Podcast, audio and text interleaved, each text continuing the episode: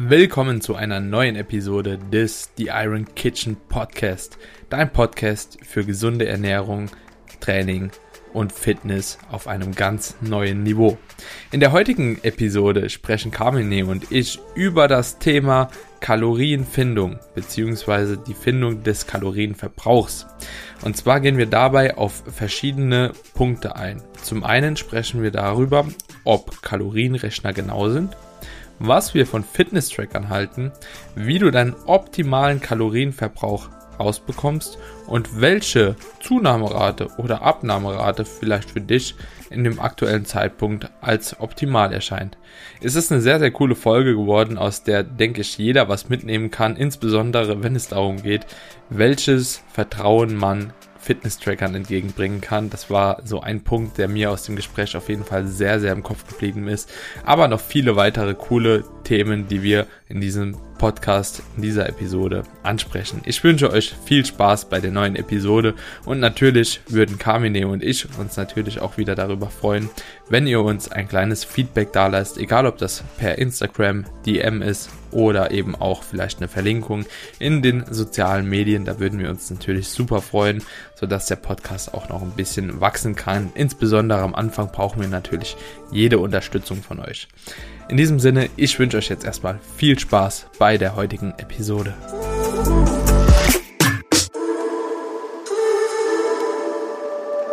Willkommen zu einer neuen Episode des The Iron Kitchen Podcast.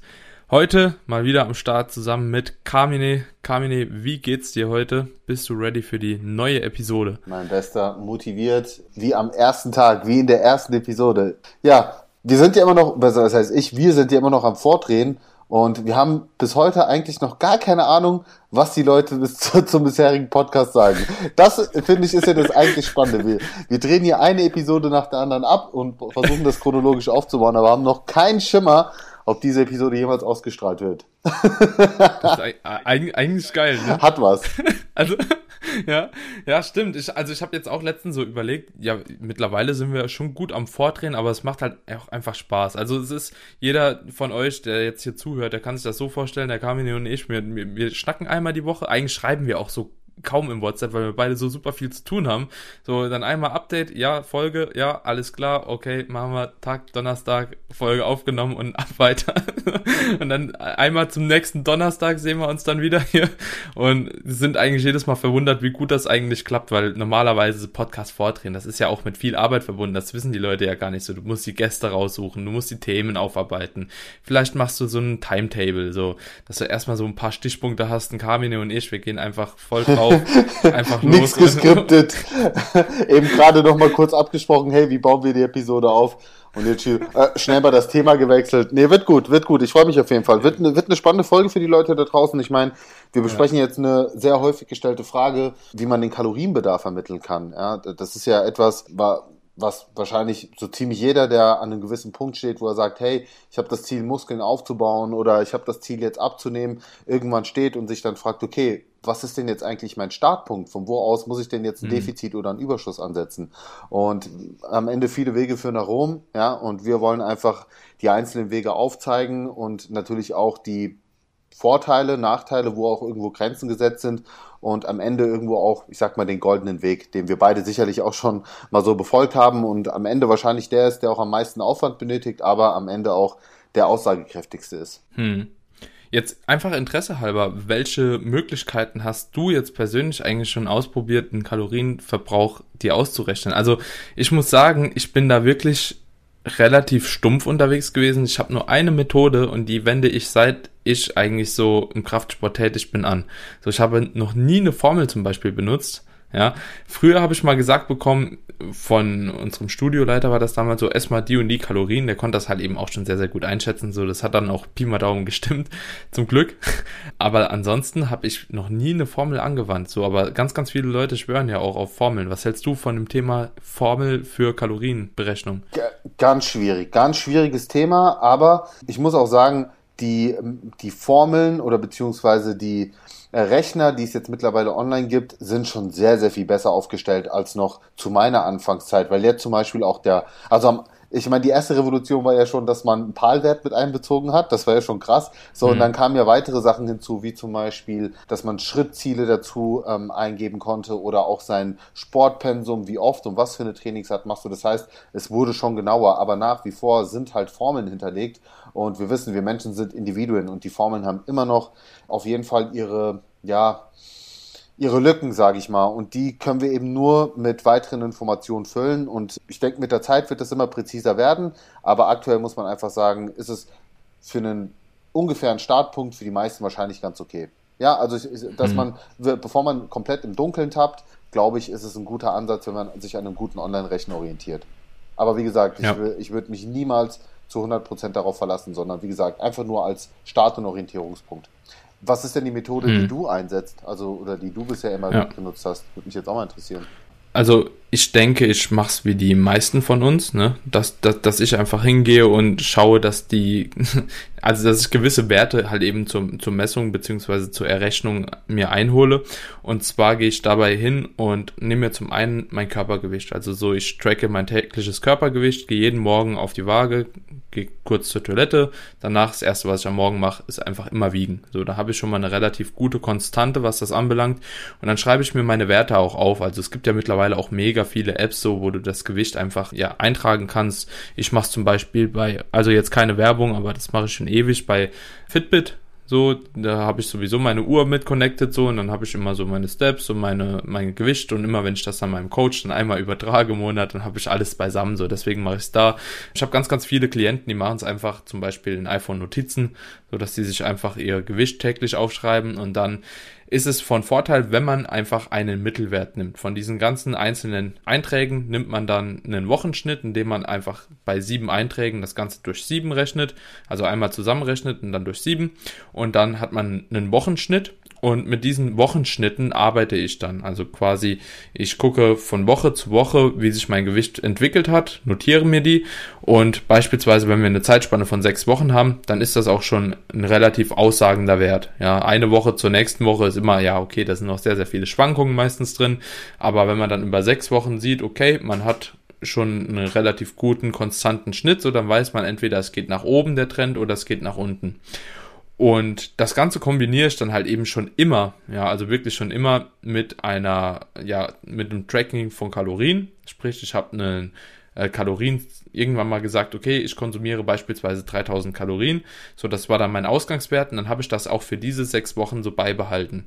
So, und dann, je nachdem, ob das Gewicht nach oben oder nach unten ging im Rahmen dieser sechs Wochen, konnte ich dann sehen, ich bin entweder im Kalorienüberschuss oder im Kaloriendefizit. So. Und das Ganze kann man dann natürlich auch nochmal genauer aufteilen und sich ausrechnen, wie man dann überhaupt die, ja, die eigentliche Kalorienzufuhr bestimmen kann. Ne? Also ob man jetzt wirklich im Defizit ist, wenn man im Defizit, wie viel man im Defizit ist und so weiter und so fort. Mhm. Also machst du auch so, oder? Also ja, das, das ist quasi der goldene Weg. Du hast ihn ja im Prinzip schon dargestellt. Der Punkt ist natürlich, wenn wir jetzt einfach mal von einem blutigen Anfänger ausgehen, der noch gar keine Tracking-Erfahrung hat und wirklich von, von Null auf einsteigt und sagt, okay, gut, äh, ich will jetzt anfangen und keine Ahnung, ich will jetzt auch mit dem Tracken anfangen, ich habe aber gar keine Ahnung, was ich jetzt in meine App eingeben soll für ein Kalorienziel. Da ist halt für mich der erste Schritt zu sagen, okay, entweder ich orientiere mich wirklich, wenn man einen Fitness-Tracker hat, an einem Sieben-Tage-Schnitt, ja, dass man da wirklich schaut, mhm. okay, was hatte, einfach um eine Orientierung zu haben oder man nimmt eben einen Online-Kalorienrechner und nimmt dann eben diesen Wert als Startpunkt. Ja, verteilt dann entsprechend die Makronährstoffe, wie wir es auch schon in der Episode besprochen haben, und legt dann einfach los. Und dann eben genau ganz wichtig, ich habe das auch bei mir in den Story-Highlights unter Kalorienbedarf äh, zusammengefasst, können die Leute sich mal gerne anschauen, wo ich genau die Schritte mhm. erkläre. Das heißt, man sollte sich dann täglich morgens wiegen, am besten immer zur gleichen Uhrzeit, am besten immer auch morgens, äh, zum Beispiel nach dem Toilettengang. Und dann, wie du schon gesagt hast, gucken, okay, wie entwickelt sich mein Gewicht mit dem angesetzten Kalorien Kalorienziel und ausgehend davon, wie sich das Gewicht entwickelt, nach oben, nach unten oder gleichbleibend, kann man dann eben äh, daraus schließen, ob man das, ob man seine Kalorien glücklicherweise getroffen hat mit dem errechneten Wert oder sehr, sehr wahrscheinlich dann eben nach oben oder unten anpassen muss. Was ich auch ganz gerne empfehle, um das noch ein bisschen präziser zu halten, wer einen Fitness-Tracker hat, würde ich tatsächlich äh, den Mittelwert nehmen aus dem, was mir der Tracker angibt und dem, was mir der Kalorienrechner angibt. Damit habe ich tatsächlich auch ganz gute Erfahrungen. Das habe ich mhm. auch mal getestet. Das hat ziemlich gut gepasst bei mir, muss ich sagen. Sagen. Aber am Ende, ähm, ja, wie gesagt, es sind halt, also sowohl der Fitness-Tracker als auch der Online-Rechner, das sind natürlich immer mathematische Formeln, die dahinterlegt sind und die können eben nur bis zu einem gewissen Punkt auch Werte ausspucken. Ja, also es ist ein, es ist ein mhm. berechneter mhm. Wert und kein echter Wert. So, einen echten mhm. Wert würdest du nur über eine Spirometrie oder sowas hinbekommen und selbst selbst das würde ich jetzt einfach mal in Frage stellen, weil ja, wir haben natürlich trotzdem immer tägliche Schwankungen und auch das ist ja etwas, was man ähm, übrigens bei dem Kalorienbedarf berücksichtigen sollte. Das habe ich auch als Anweisung gegeben, dass man dann sein Sportpensum auf jeden Fall über den Zeitraum auch gleich hält, dass man jetzt nicht übermotiviert ist und statt seine sonstigen 10.000 Schritte versucht mit 15 oder 20.000 Schritten zu füllen, weil ja, wenn du das halt temporär machst, dann ist temporär dein Bedarf natürlich höher, aber es geht ja um den echten Bedarf. Und das, hm. das sind halt so Sachen, ja. die sehr häufig dann auch, ich sag mal, falsch gemacht werden, dass man einfach dann übermotiviert ist und in dieser Zeit, wo man seinen Bedarf rausfinden will, einfach übers Ziel hinausschießt. Also ich setze da ganz gerne auch eine Zeitschiene an, von mindestens 14 Tagen bis eigentlich eher drei Wochen. Das ist so ein guter Zeitraum. Wenn man sich die Zeit nimmt, bekommt man an sich auch schon sehr gute, aussagekräftige Werte, wo man auch Gewichtsschwankungen sehr, sehr gut ausgleicht, die ja immer mal passieren können. Mhm. Ja, ja, also das ist auch so ungefähr der Zeitraum, den ich jetzt ranziehen würde, beziehungsweise jedem empfehlen würde, der vor allem erst Kontakt damit hat. Ne? Also sechs Wochen ist wieder super lang, in sechs Wochen kann schon viel passieren. Beispielsweise bis bei 4000 Kalorien täglich und hast eigentlich nur einen Verbrauch von 3000, so dann nach sechs Wochen ja, stabile 6 Kilo Fett wahrscheinlich gegaint. Oder könnte passieren, so im schlimmsten Fall, je nachdem, wie man halt eben Ernährung etc. in der Zeit handhabt. Aber das ist auf jeden Fall ein guter Input, den du da auch gegeben hast mit der Formel plus den Kalorientracker von der Uhr beispielsweise. Weil ich kann für mich jetzt sprechen, meine Uhr, die geht komplett falsch. Also so, da wieder gar kein Shoutout an Fitbit. Das trifft bei mir 0,0 zu. Ich habe, glaube ich, 700 Kalorien drüber. Wow, krass. Also kann ich auch tatsächlich bestätigen, dass bei mir die Uhr äh, daneben ist. Vor allen Dingen auch, wenn ich äh, also sie beim Sport aktiviere. Mir wird beim Krafttraining ein viel, viel zu hoher Verbrauch genau, angezeigt. Ja. Also das explodiert genau, wirklich. Ja. Seitdem ich das nicht mehr mache, kommt der Wert schon an sich ganz gut ran. Aber das ist ja auch so, so eine Sache bei unserem Podcast. Wir, wir möchten ja auch immer so ein paar Mythen aus dem Weg räumen oder einfach ein paar Irrtümer und auch sowas wie Genauigkeit von Fitness-Trackern wird so oft bei mir angefragt. Und ich sage hm. immer wieder, wenn man sich einfach mal die aktuelle Datenlage anschaut, und da wurden auch wirklich Top-Geräte gemessen, ja, auch eine Apple Watch wurde damit gemessen, auch hm. eine Garmin, da sieht man teilweise Schwankungen von bis zu 80 Prozent. Also das muss man sich mal auf der Zunge zergehen lassen, ja. So 80 hm. Prozent hm. ist schon hart. Ich meine, wenn du Glück hast, kann es bei dir nur 20 nur 25 oder vielleicht auch nur 10 Prozent sein. Wenn man das jetzt aber mal umrechnet auf Kalorien, dann kann das bedeuten, dass du damit echt dein Defizit entweder zunichte machst oder sogar dich in einem krassen Überschuss befindest.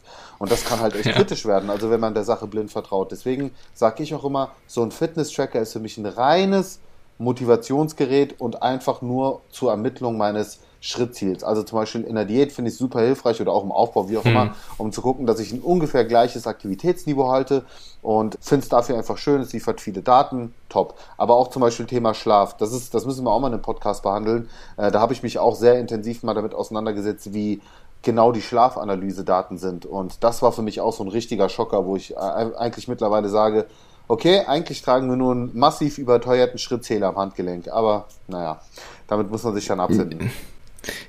Also ist es witzig, dass du sagst, vielleicht gehen wir auch einfach drauf ein, weil Fitness-Tracker ist auch auf jeden Fall ein interessantes Thema.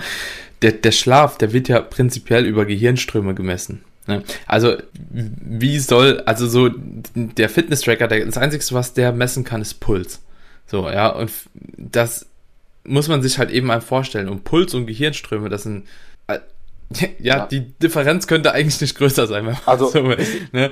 ich sag's mal so, wenn der Kalorienbedarf mit einem Fitness-Tracker äh, berechnet wird, dann ist Schlaf quasi nochmal eine Stufe drüber. Da wird wirklich alles kalkuliert, weil eine REM-Phase, ja. ja. also Rapid Eye Movement Phase, da, da, das kannst du wirklich nur über die Gehirnströme messen, ja, über also die, wie und oder halt Augenbewegung. Oder oder halt Augenbewegung und das wird ja in einem Schlaflabor so gemacht, ja, da wird ja alles gemessen, äh, Schla Atemgasanalyse, da wird ja alles gemacht. So und das und das heißt heißt, im Prinzip, der, der Tracker ermittelt nur anhand deines Pulses und wie der Puls sich reduziert über die Zeit, ungefähr, wo du liegen könntest. Aber das ist so, also wirklich so weit daneben, das kann man komplett in die Tonne kloppen. Das ist schön, schön zu sehen für uns, ver, veranschaulicht, aber ähm, würde ich absolut keine Aussagekraft dahinter geben. Hm. Also wirklich Ich, null. ich habe mich da auch echt lang mal schlau gemacht drum und ich habe das auch immer mit verschiedenen Klienten mal so ein bisschen verglichen, ne? wie die schlafen und was so die Uhr ausspuckt, wie, wie ihr, deren Puls ist und so weiter und so fort. Beispielsweise bei mir war es so, ich habe immer einen niedrigen Puls. So, ich habe eine Schilddrüsenunterfunktion, der Puls, der ist sowieso immer relativ niedrig. So Ende der Prep hatte ich 37 oder so.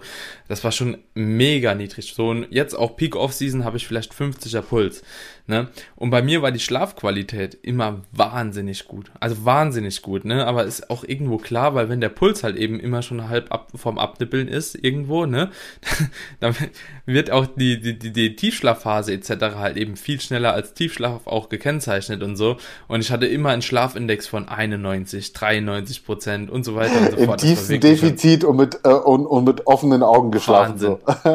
ja. Gen- Genau. Ja, ja, ja. Ist, ähm, Deswegen Vorsicht, die einen ja. hohen Puls hatten, so Schlafqualität von 60 Prozent, die haben sich so einen Kopf gemacht, oh, ich krieg meine Schlafqualität nicht hoch und so. An irgendwann habe ich gesagt, bitte nimm die Uhr einfach ab. Ja. Ma- Mach die einfach weg. Ja, guter Ja. Punkt, guter Punkt. Also gut, dass wir es reingebracht haben. Ja, also Thema, Thema Mhm. Schlaf könnt ihr auf jeden Fall beim Tracker auch abhaken. Aber wie gesagt, so ich glaube, die goldene Mitte aus beiden, aus äh, Tracker-Daten und ähm, Online-Rechner, Mhm. ist auf jeden Fall ein guter Mittelweg. Ähm, hast du einen Online-Rechner, den du empfehlen kannst? Also ich habe auf jeden Fall zwei Stück, die ich jetzt für mich einfach mal so getestet habe und ganz gut fand. Aber vielleicht mal die Frage an dich. Ähm, Nee, nee? nee. Also, also ehrlich gesagt nicht, weil ich wirklich mit jedem Klienten, mit dem ich zusammenarbeite, ist für mich so eine kleine Voraussetzung, trackst du?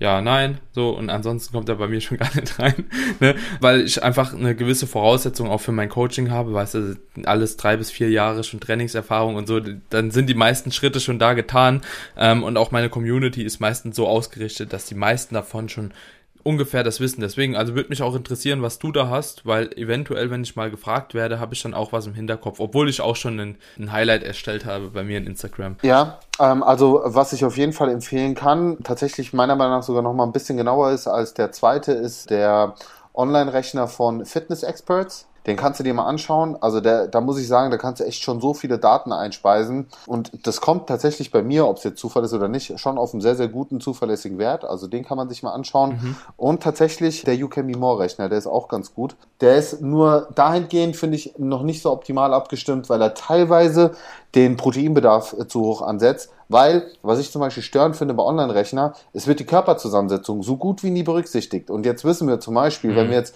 eine 100 Kilogramm schwere Person haben, ja, wir nehmen jetzt einfach mal die Ute. Die Ute, die wiegt 90 Kilo auf 1,70 Meter. So, die wird wahrscheinlich jetzt nicht äh, super viel Muskeln haben, sondern höchstwahrscheinlich auch einen sehr hohen Körperfettanteil davon haben. So, und dann wird ihr aber zum Beispiel ein Wert angezeigt in der Diät, wo man ungefähr, ich sage jetzt mal, die 2,5 Gramm Eiweiß anteilt von, was habe ich gesagt, wie viel wiegt sie? Ich habe es schon wieder, sagen wir mal, sie wiegt 90 Kilo. 90 Kilo, so, dann bekommt sie einen Wert von äh, 180 plus die Hälfte, irgendwas um die 240 äh, Gramm Eiweiß angezeigt. So, das ist Hm. viel zu viel, weil wir wissen ja, der Proteinbedarf richtet sich ja eher nach der, ähm, ich sag mal, nach der Lean-Masse, also nach der fettfreien Ja. Masse. So, Ja, ja. und dadurch gehen bei ihr aber andere Makros extrem runter, wie zum Beispiel Fett oder Kohlenhydrate. Und das ist zum Beispiel etwas, wo ich sage, da muss man halt fein justieren. Also im besten Falle mache ich so, und so habe ich es auch in meinem Highlight erklärt, dass ich sage, nehmt nur, den, nehmt nehmt nur die Kalorien als Orientierung, da wird ja auch schon das Defizit im Prinzip so ein bisschen rausgerechnet und verteilt eure Makros dann aber selbst mit den Vorgaben, wie ich sie dann gebe und wo ich eben auch zum Beispiel drauf eingehe, okay, beachte einfach deinen Körperfettanteil, beachte, dass du halt eine Frau bist und vielleicht jetzt nicht unter einen Gramm Fett gehen solltest, unbedingt, je nachdem, wie hoch dein Körperfettanteil ist. Und das sind ja auch so Sachen, wo man sagen muss, es ist immer individuell und so dieses Feintuning dahinter, das finde ich halt extrem wichtig. Mhm. Ja, also bin, bin ich voll bei dir. Ich wusste jetzt auch gar nicht, dass diese Kalorien, also ich dachte, es wäre ein Kalorienrechner nur für Kalorien und nicht für Makronährstoffe, weil das ist natürlich auch immer so ein Problem. Ne? Das ist ja auch genau das gleiche Problem, was es auch, was immer im Zusammenhang mit BMI steht. Ich habe letztens eine, eine, eine Krankenversicherung, eine private wollte ich machen, ne? Und da, da kommt ein BMI-Rechner, ne? So, und der fragt mich dann, wie viel wiegst du? Ja, jetzt 90, in der Prep 75, so, was willst du jetzt von mir hören halt, ne? So einmal adipösen, einmal halt normalgewichtig. So, das ist halt schon irgendwie ein bisschen, äh, ja, Ja, wir fallen aber auch aus dem Raster. schwi- schwierig. Wir fallen aber Ja, auch aus ja, dem na- Raster. na- weißt du, was ich na- meine? So, natürlich fall, aber das ist ja genau das Gleiche auch mit so einem Rechner, ne? Also so Absolutwerte immer zu stellen, das ist halt eben sehr, sehr schwierig, dass das auf jeden halt eben zutrifft, so, ne? Also das wollte ich jetzt auch sagen, das BMI ist genauso overall wahrscheinlich zutreffend wie der Kalorienrechner overall zutreffend ist für die Normalbevölkerung. Ne? Und umso mehr man in den Leistungsbereich irgendwo reinkommt, umso mehr verändert sich natürlich auch ein Kalorienverbrauch. Genauso auch die Makroverschiebung, Makronährstoffverteilung. Ja.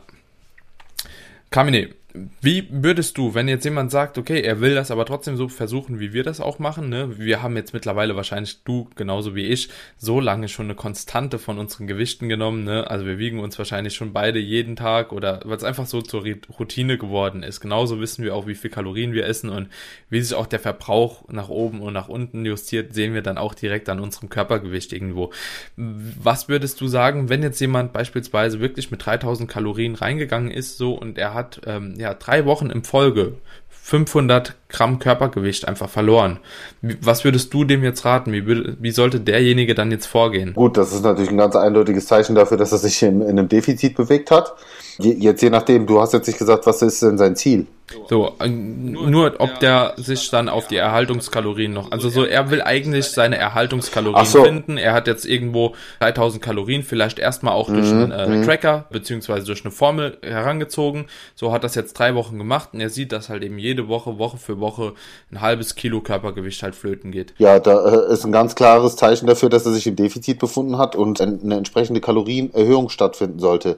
Auch hier kann man natürlich jetzt unterscheiden. Gut, hast jetzt einen, einen Anfänger, der es möglichst einfach halten will, hast jetzt einen äh, Fortgeschrittenen, der es, der es wirklich analysieren will. Ich meine, letzten Endes kann man ja auch über eine gewisse Formel dann ausrechnen, okay, wie viel, äh, wie viel hat er sich jetzt im Kaloriendefizit befunden? Ne, wir wissen, für ein halbes Kilo musst du ungefähr 3500 Kalorien die Woche einsparen. So, dementsprechend könnte man es jetzt hochrechnen und sagen, okay, äh, du warst jetzt 500 Kalorien im Defizit, dementsprechend ist dein eigentlicher Haltungsbedarf bei 3,5. Mhm. Ja. Ne? Genau. So, das, also, das ist eigentlich man, ganz easy. Man kann quasi rück, man kann es quasi rückrechnen letzten Endes anhand der Abnahmerate oder Zunehmrate, wie viel man sich in. Wobei beim Überschuss ist es nochmal anders, weil wir wissen, mhm. ne, so das kannst du ja vielleicht mal klären, wie das jetzt, wie das andersrum wäre, wenn jemand zugenommen hätte. Aber im Falle einer Abnahme könnte man diese 7000 Kalorien für ein Kilogramm Fettformel heranziehen und daraus Rückschlüsse ziehen, wie viel man quasi dann drauf addieren muss. Ich glaube, im Überschuss, das würde sogar jetzt auch den Rahmen sprengen, weil das zu viele wirre Zahlen sind.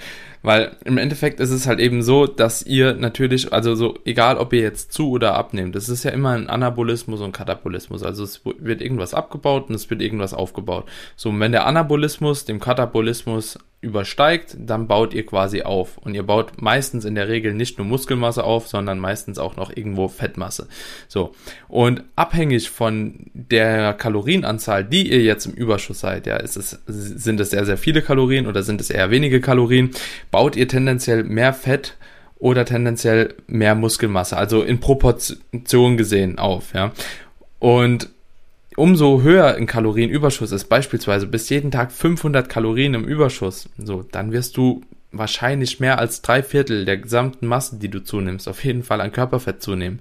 So, und dementsprechend gehen wir ja hin und sagen, okay, man will vielleicht gar nicht so maßgeblich im Überschuss sein, außer du bist mega untergewichtig und es tut dir irgendwie hormonell gut, dass du vielleicht erstmal Körpergewicht gewinnst, bevor du initial dann mit einem wirklich, ja, sanften Aufbau startest. Aber ansonsten sagen wir immer, ja, peil eine gewisse Rate of Loss an. Ich denke so, für die meisten der Zuhörer, die sich in einem normalen Körperfettmilieu irgendwo bewegen, bietet sich so ein Prozent Gewichtszunahme an. Das ist so, so ein guter Wert für die meisten du Leute. Du hast jetzt gerade Rate of Loss gesagt und dann zu, über Zunahme ah, gesprochen. Äh, Rate of Gain. Mhm. Rate of Gain. Also quasi, das ist die Zunahmerate oder die Abnahmerate. Rate of Loss ist die Abnahmerate, falls der Begriff nochmal hier kommt, und Rate of Gain ist die Zunahmerate. Also einfach das, was ihr an Gewicht zunehmen wollt.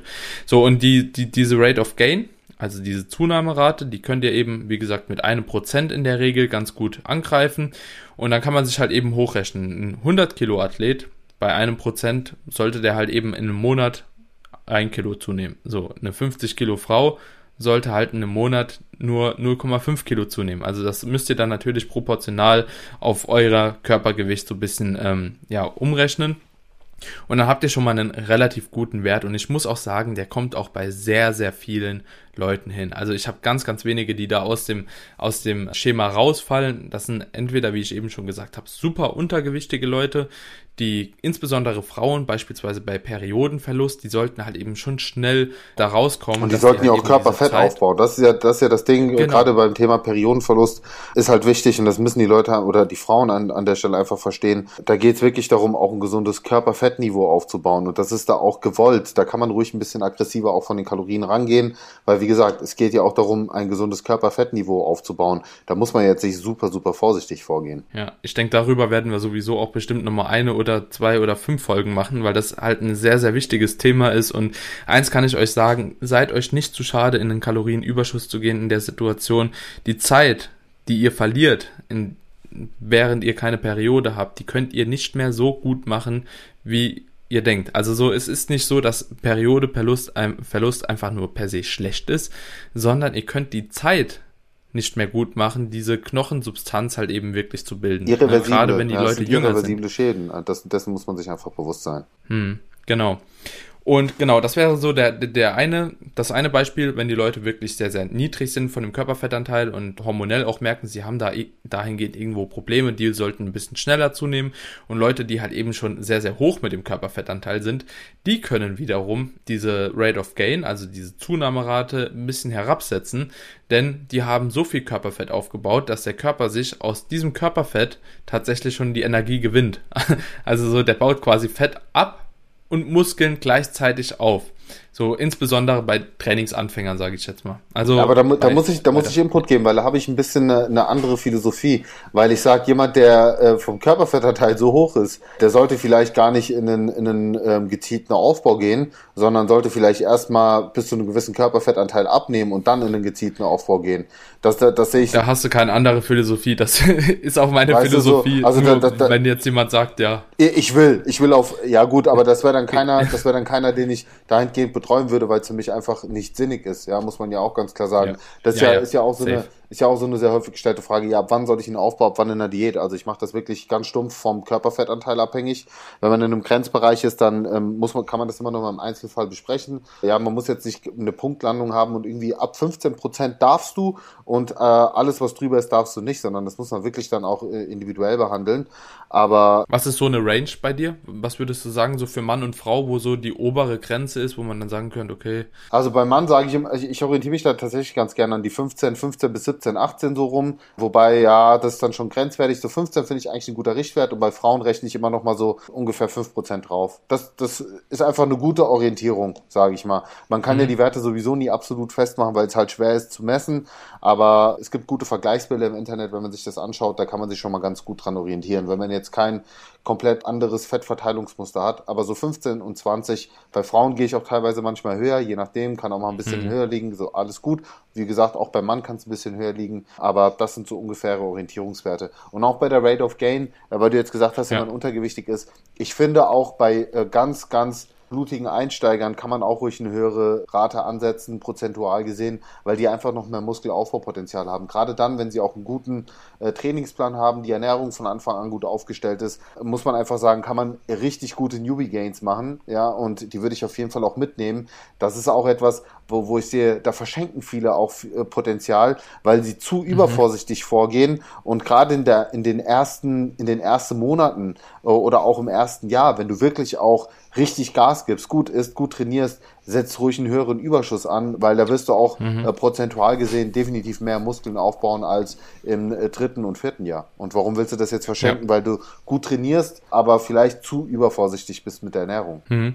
Also da, das ist, wie du eben schon gesagt hast, das ist immer super kontextabhängig. So, das würde ich jetzt beispielsweise ich persönlich auch nur den Leuten empfehlen, die halt eben ja mit einem Normalgewicht oder untergewichtig in so ein Stadium reingehen, weil es sind ja auch viele Anfänger, die zum Beispiel übergewichtig sind. So, die werden mit einem normalen totalen Überschuss aufgrund der äh, ja der Sache, die ich eben erzählt habe, quasi, dass du auch gewissermaßen immer Fett abbaust und Muskeln aufbaust. Ja, also so, das ist halt ein einhergehender Prozess. Man kann das nicht so differenzieren, so dass nur entweder wird nur Fett abgebaut oder entweder wird nur Muskel aufgebaut. So, das ist immer so ein Einherspielen und dementsprechend hängt es sehr, sehr stark von der Person ab, wie wir aber auch eben, denke ich, schon ganz gut angemerkt haben.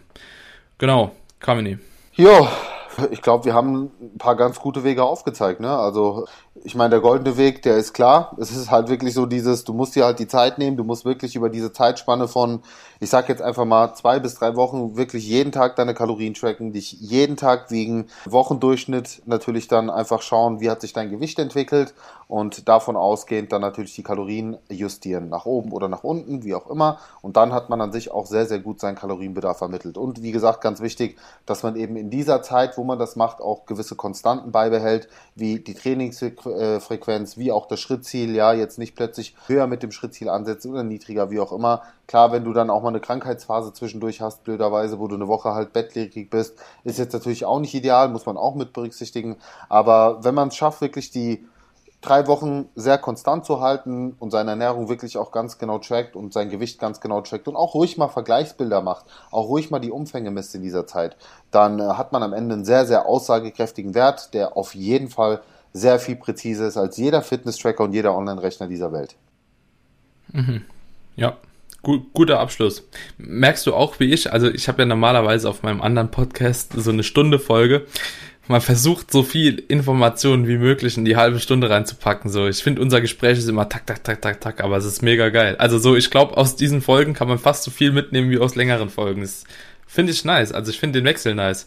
Ja, ja, wir, wir springen zwar ab und zu hin und her, was ich jetzt aber gar nicht schlimm finde, weil es ist ja auch immer in einem gewissen Kontext. Also von dem her, ja, warten wir einfach mal auf das Feedback der Leute ab. Wir sind immer noch am Fortschritt. Wir freuen uns aber trotzdem, wenn die Leute einfach gut, gute Vibes schicken und äh, wir werden jetzt danach auch eine weitere Folge abdrehen und das wird ja auch ein spannendes ja. Thema weil äh, im Prinzip knüpft das ja genau da an. Du kannst ja den Leuten schon mal schon mal anteasern, was sie nächste Woche im Prinzip erwartet. Nächste Woche oder in ein paar Tagen, je nachdem, wie die Frequenz gehandhabt wird. Leute, ihr merkt, wir sind immer noch in der Findungsphase. wir, wir, sind tatsächlich immer noch in der Findungsphase, aber es macht einfach Spaß und ich bin schon gespannt, wann der Podcast online geht. Ja, wir werden so ein bisschen über Trainingsstagnation sprechen. So, was der Grund dafür sein kann, warum du gegebenenfalls keine Fortschritte im Training machst und wie du das Ganze vielleicht manipulieren kannst, sodass Fortschritten nochmal gewährleistet werden. Ja, das wird so unser nächstes Thema. In diesem Sinne, Kamine, bis zur nächsten Woche, beziehungsweise bis gleich. bis gleich, reingehauen. ciao, ciao. Vielen lieben Dank, dass du den Podcast bis hierhin zu Ende gehört hast.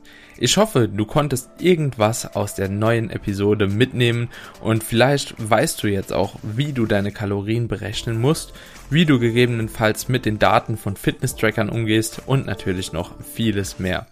Wir würden uns natürlich mega darüber freuen, wenn dir die Folge gefallen hat, wenn du Spaß hast dabei, uns zuzuhören, wenn du uns vielleicht auf Apple Podcast eine kleine Bewertung da lässt. Natürlich würden wir uns auch freuen, wenn du den Podcast abonnieren würdest, sodass du keine Folge mehr verpasst und wir dich jedes Mal beim Schritte sammeln, beim Autofahren, beim Kochen, was auch immer du gerade machst, begleiten dürfen. In diesem Sinne, wir freuen uns, wenn du nächste Episode wieder einschaltest. Bis dahin, dein Carmine und dein Daniel. Ciao, ciao.